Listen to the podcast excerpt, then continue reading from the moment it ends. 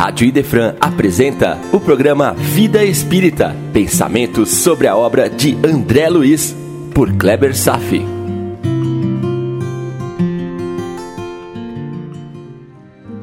Nosso Lar, capítulo 19, A Jovem Desencarnada, parte 2. Palavras de Jesus.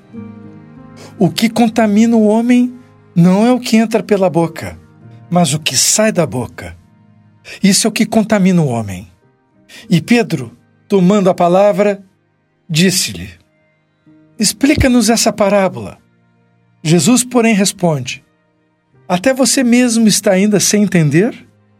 Ainda não compreendeu que tudo que entra pela boca desce para o ventre e é lançado fora? Mas o que sai da boca procede do coração, e isso contamina o homem. Mateus capítulo 15, versículos 11, 15 a 18. Muito bem, dito isso, quero fazer um pequeno comentário sobre o que Dona Laura explicou no segundo parágrafo do capítulo de hoje. Abre aspas. Não trazemos à mesa qualquer pessoa que se manifeste perturbada e desgostosa. A neurastenia e a inquietação emitem fluidos pesados e venenosos, que se misturam automaticamente às substâncias alimentares. Sabe daquelas pessoas que querem aproveitar o almoço ou a janta para fazer aquela reunião de família? Reunião para tratar de assuntos espinhosos. Está entendendo? Elas não percebem que comem as suas dores, seus sofrimentos, suas raivas, suas mágoas, quando as colocam na sagrada mesa das refeições. Essas energias destrutivas simplesmente temperam os alimentos que vamos ingerir. Isso é literalmente. Se você possui esse hábito, por favor, pare de uma vez aquela dorzinha de barriga, aquela indisposição que se segue a uma refeição num ambiente mental insalubre, não foi por causa da azeitona. Foi, em verdade, a consequência do que se passa na essência do seu coração que fica impregnando os alimentos ingeridos. Procure entender isso quanto antes. Não é o mal que entra pela boca, mas o mal que vive no coração que perturba seu próprio corpo. Comer deve representar um momento sagrado, num ambiente de amor e alegria.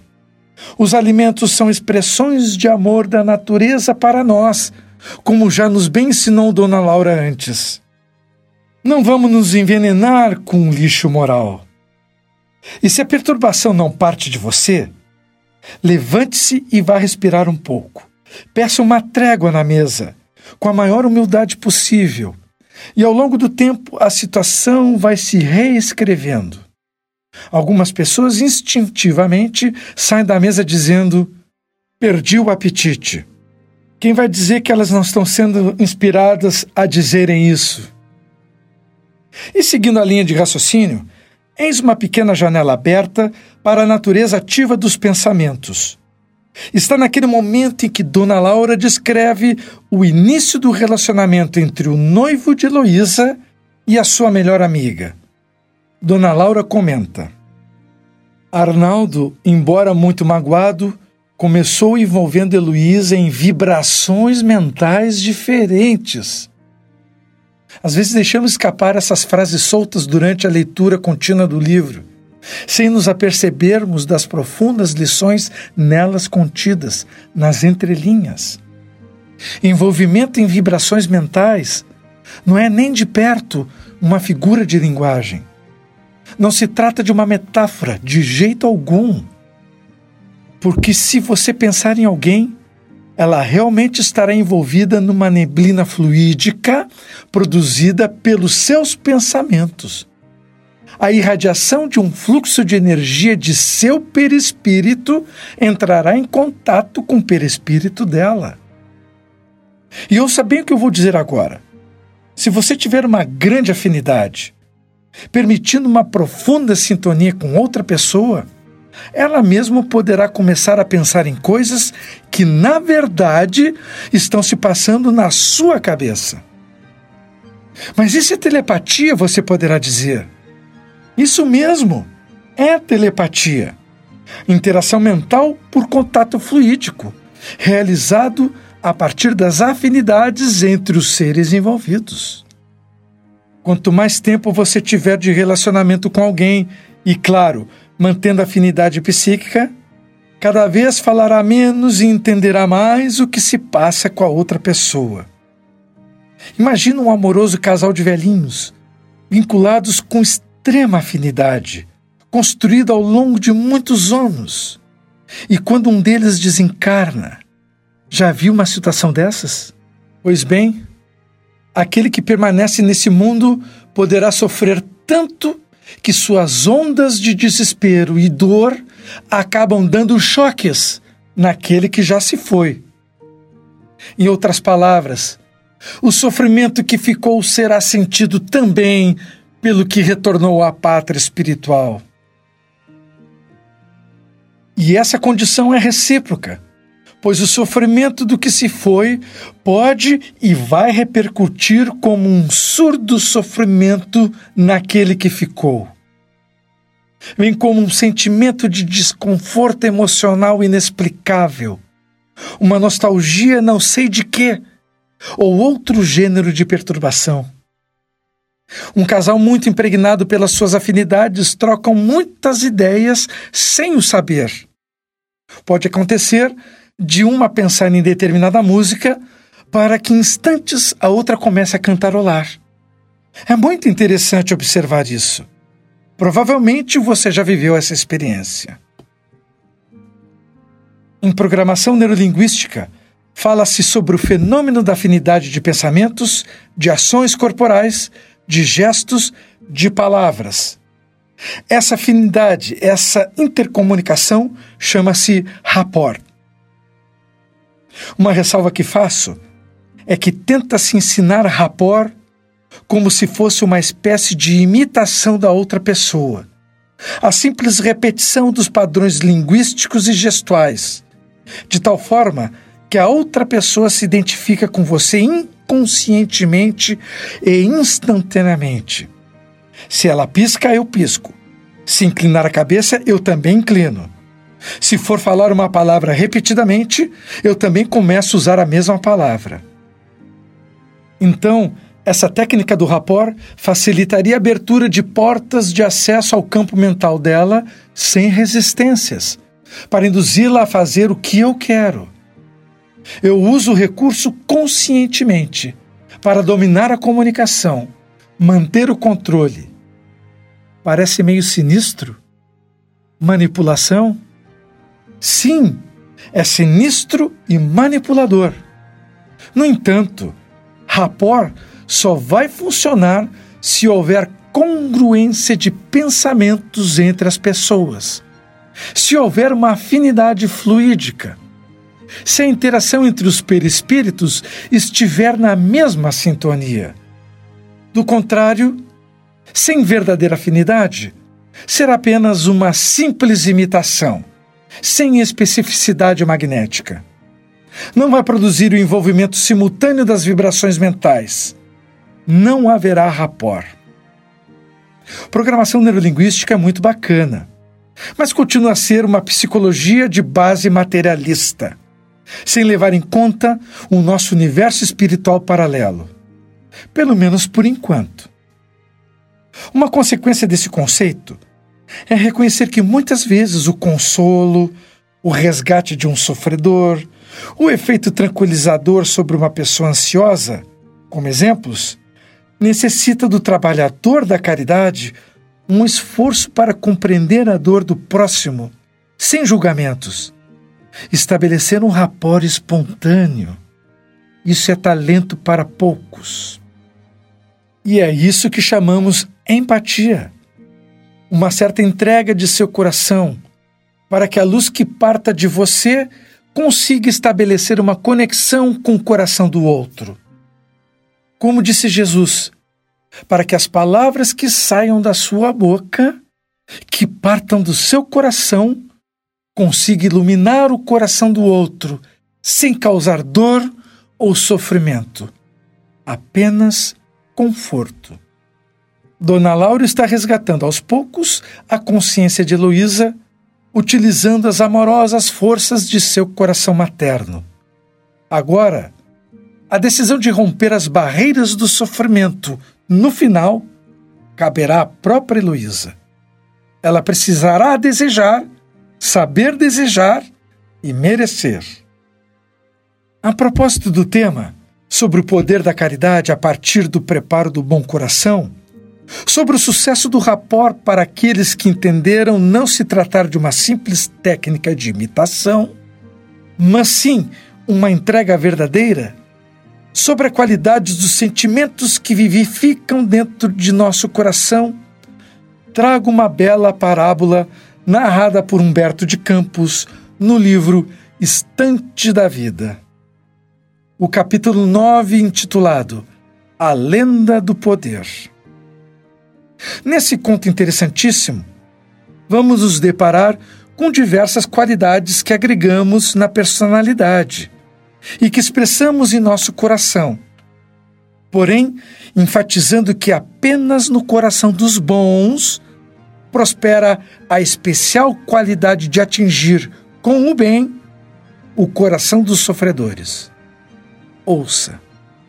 A Assembleia Familiar comentava a difícil situação dos espíritos revoltados que se habituaram ao azedume crônico por vasta fieira de encarnações sucessivas, quando então João de Cotiana, experimentado instrutor de cristãos desencarnados, nas regiões da Bulgária, contou-nos entre sensato e otimista. Nós temos uma antiga lenda que adaptei ao nosso assunto para a devida meditação. Dizem que Deus, quando começou a repartir os dons da vida, os dons da vida, entre os primeiros homens, de lá dos primeiros grandes agrupamentos humanos constituídos na Terra, decretou fosse concedido aos bons o poder soberano. Então, aos bons, o poder soberano. Informados de que o Supremo Senhor estava fazendo concessões, os corajosos acudiram apressados à divina presença, solicitando o quinhão que lhes era concedido. Imagina a movoca. Se ele tem, eu também quero. E outro também vai querer. Por aí. Que desejais, filhos meus? indagou o Eterno aos corajosos. Senhor, também queremos o poder supremo essa atribuição, explicou todo misericordioso, já concedia aos bons. São eles que unicamente conseguirão governar o reino dos corações, o território vivo do espírito, onde se exerce o poder verdadeiro. Ah, Senhor, e nós, os corajosos? Que será de nós, os que dispomos de suficiente ousadia para comandar os distritos da existência e transformá-los. Não posso revogar uma ordem que expedi, observou o Onipotente. Entretanto, se não vos posso confiar o poder soberano, concedo-vos um encargo dos mais importantes, a autoridade. E de em paz e Deus concedeu autoridade aos corajosos. Espalhou-se a notícia e vieram os intelectuais ao trono excelso. O Todo-Poderoso inquiriu quanto aos propósitos dos visitantes e a resposta não se fez esperar. Senhor, aspiramos à posse do poder soberano. Impossível! Essa prerrogativa já foi concedida aos bons. Só eles poderão renovar as outras criaturas em meu nome. E por que os intelectuais perguntassem respeitosamente com que recurso lhes seria lícito operar? Deus entregou-lhes o domínio da ciência. Então, aos intelectuais, a ciência.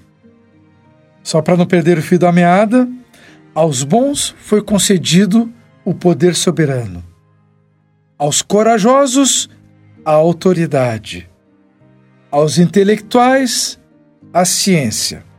Vamos seguir na história. Veio então a vez dos habilidosos. Com vasta representação, surgiram diante do Pai e, como fossem questionados quanto ao que pretendiam, responderam veementemente: Senhor, suplicamos para nós o poder soberano. O Todo Bondoso relacionou a impossibilidade de atender, mas deu-lhes o engenho. Para os habilidosos, o engenho. Depois acorreram os imaginosos ao sagrado recinto e esclareceram que contavam para eles com a mesma cobiçada atribuição. O Todo-Poderoso respondeu pela negativa afetuosa. No entanto, brindou-os com a luz da arte. Para os imaginosos, a luz da arte. Logo após, os devotados chegaram ao augusto cenáculo e rogaram igualmente se lhes conferisse a faculdade do mando. E recolheram a mesma recusa, em termos de extremado carinho.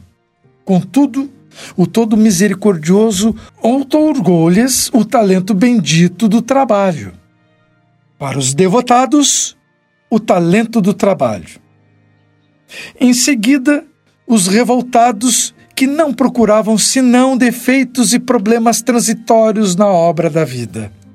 Os problemas e defeitos estes que Deus sanaria com o apoio do tempo de modo a não ferir os interesses dos filhos mais ignorantes e mais fracos. Pois os revoltados compareceram perante o Supremo Doador de todas as bênçãos. E, em vista de se mostrarem com agressiva atitude, a voz do Pai se fez mais doce ao perguntar-lhes: Que desejais, meus filhos? Os revoltados retrucaram duramente: Senhor, exigimos para nós o poder soberano. Isso pertence aos bons, disse o todo sábio, pois somente aqueles que dispõem de suficiente abnegação para esquecer os agravos que se lhes façam, prosseguindo infatigáveis no cultivo do bem aos semelhantes, guardarão consigo o poder de governar os corações. No entanto, meus filhos, tenho outros dons para conceder-vos. Antes, porém, que o Supremo Senhor terminasse, os ouvintes gritaram intempestivamente: Não aceitamos outra coisa que não seja o poder soberano! Queremos dominar, dominar! Fora do poder, o resto é miséria. O Onipotente fitou cada um dos circunstantes tomado de compaixão e declarou sem alterar-se: então, meus filhos, em todo tempo que estiverdes na condição de revoltados, tereis convosco a miséria. Para os revoltados, a miséria. E desde essa ocasião, rematou João de Cotiana, todo espírito, enquanto rebelado, não tem para si mesmo senão o azedume da queixa e a penúria do coração.